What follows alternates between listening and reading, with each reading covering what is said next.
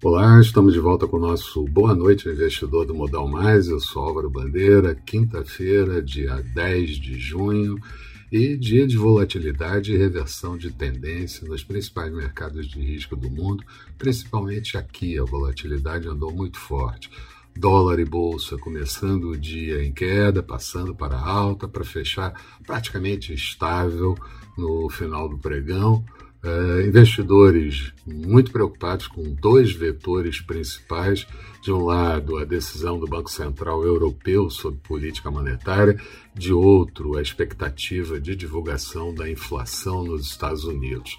A decisão do Banco Central Europeu veio como esperada, mantendo a taxa de depósito em menos 0,5%, taxa de refinanciamento em zero, compra de títulos de 1,85 trilhão de euros em títulos da pandemia. E depois a coletiva de Christine Lagarde, presidente, também foi muito tranquila, dizendo manter a política, mas também falando das incertezas no curto prazo e inflação em alta. Já a inflação nos Estados Unidos, medida pelos preços ao consumidor, o CPI de maio, veio maior do que o previsto, 0,6%, a previsão era 0,4%, e o núcleo com alta de 0,7%, previsão era meio ponto percentual, taxa anual em 5 pontos percentuais, a maior taxa de inflação desde 2008. Isso trouxe a conclusão de que o Fed, o Banco Central Americano, deve começar a discutir sobre a retirada de estímulos, mas eu faço uma analogia com mudanças de um transatlântico que são certamente muito lentas.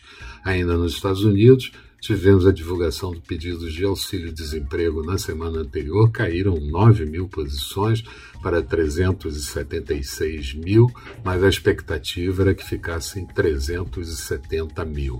Também saiu o déficit orçamentário uh, nos oito primeiros meses do ano fiscal, lá encerra em setembro, e recorde com 2,1 trilhão de dólares. O presidente Biden também anunciou que vai fazer doação de 500 mil doses de vacina para 100 países mais pobres e o CEO da Pfizer disse que pode fazer doação de 2,1 bilhões de doses nos próximos 18 meses.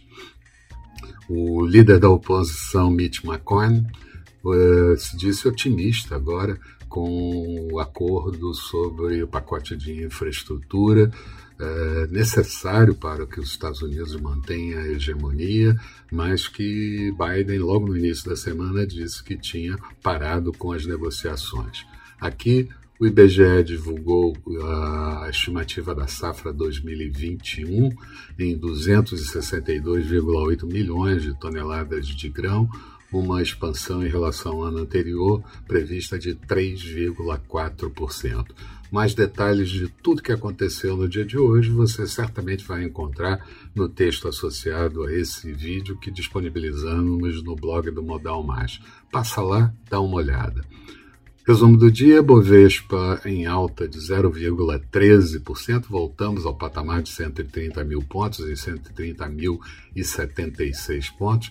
Dow Jones com leve alta de 0,06%, Nasdaq subindo 0,78%, petróleo WTI negociado em Nova York a 70 dólares e 29 centavos, uma alta de 0,47%, euro em queda em relação ao dólar a 1,217 da moeda americana, dólar por aqui praticamente estável, queda de 0,07%, moeda americana a R$ 5,06.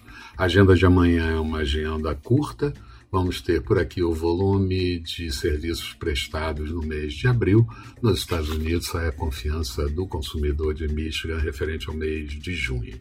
Eram essas as considerações que eu gostaria de fazer. Tenham todos uma boa noite. Eu espero vocês aqui amanhã bem cedo com o nosso Bom Dia Investidor. Até lá então.